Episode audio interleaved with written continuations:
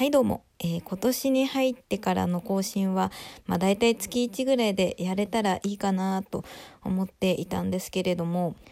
まあ私今月末に誕生日を迎えるんですよ。なので、その誕生日より前に、ちょっと録音というか、まあ投稿して、えー28歳最後の肉声ということで、届けたいなと思ってたんですが、あまあ、まあ誕生日がいつかって言ったらですね、こう2月26日なんです。つまり、本日でございます。まあ、ただ、この音声はまだ28歳の私が撮っています。あと10秒で26日になるので、あ、たん、たん、ピンはい。今は、えっ、と、29歳の私が喋っています。パチパチパチパチパチパチ。はい。まあ、特にすることもないんですけれども、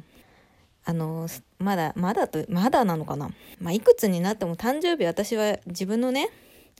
祝っていきたいなと思って、もう誕生日なんて祝われる年じゃないみたいな風潮が、風潮？まあ、年いくつか経ってくるとなりますけれども、まあ、そんなことないよと。誕生日はめでたいよってことでですね、やっぱ自分の誕生日大切にしていきたいなと思ってこんな録音をしております。はい。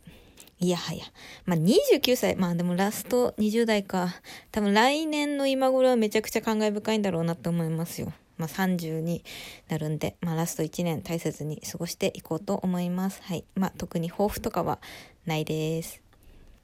えーで、前回ですね、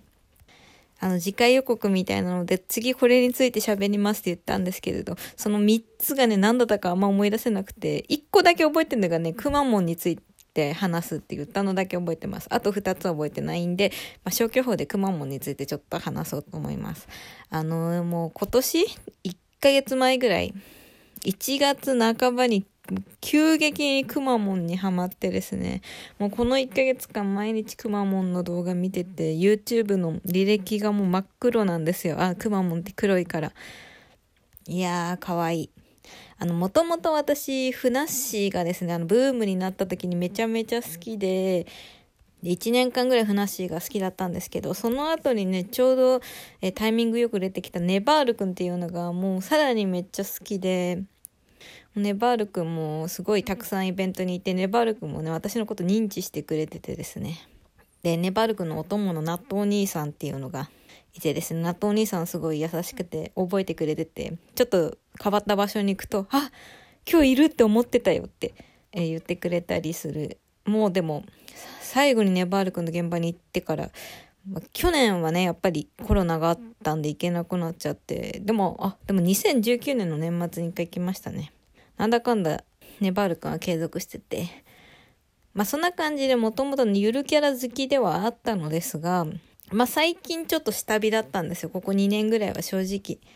まあ、そんな中でなんか急にこう、あの、くまモンの餅つきの動画知ってますか？あの、くまモンが餅つき工場の見学に行って、ふざけて機械にこうやって、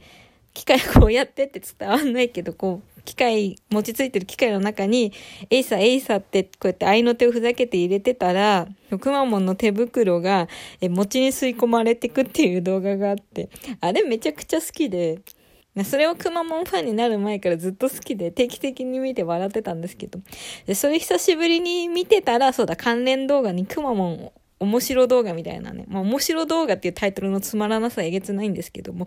それは珍しく面白くてですね。そういろいろくまモンのハプニングとか見てたら、もう最初面白いだったんですけど、やっぱね、可愛くてね、ゆるキャラっていうか、ご当地キャラってなんであんなに可愛いんだろう。本当に可愛い。もう、で、もうすっかり夢中になっちゃってですね。うん、最近はくまモンです。あの、私ね、動物が苦手なんですよ。犬とか猫とか。で、そういうのって、でも今言いづらいじゃないですか、動物が苦手って。で、私自身もちょっとなんか、私は冷たい人間なのかなって、なんか、へこんでたんですけど、なんか、くまモンってクマのフォルムだけど、本当に可愛くてね。で、まあ、なんだろうな、愛らしいですよね、ゆるキャラって。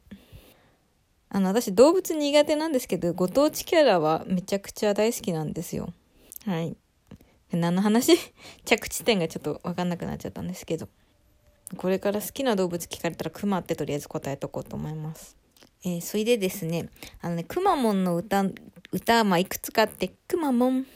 くまモン、くまモンっていうね、ただくまモンを連呼してるだけの歌があって、それはね、やっぱずっとゆるキャラ、ご当地キャラ好きだったんで、このくまモンブームが来る前からその歌は知ってて、でね、もう一個ね、あれはくまモンの歌っていうか、熊本の、あのなんかちょっとポップな応援歌みたいなのかな？あ、違うな、モンモンモン、くまモンって、あのサビでくまモンってモール言ってるんで、くまモンの歌ですね、それもやっぱり。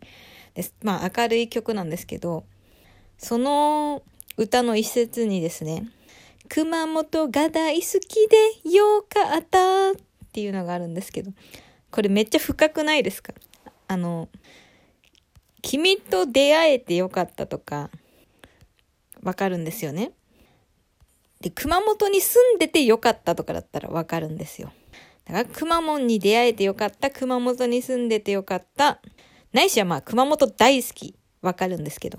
熊本が大好きでよかったってなんか、どういう意味って思って、大好きでよかったことってありますか？なんか大好きでよかったってなんか めちゃめちゃ面白いなと思って。だから、焼肉が大好きでよかったって、だって意味わかんないで、ないですか？好きでいたことによって得をするって、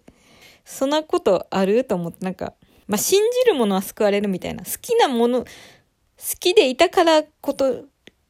きでいることによって生じる利益っていうのも、まあ、まあね、多少はあると思うんですけれども、大好きでよかったって結構面白いなと思って。それとも、あの、君が、あなたが、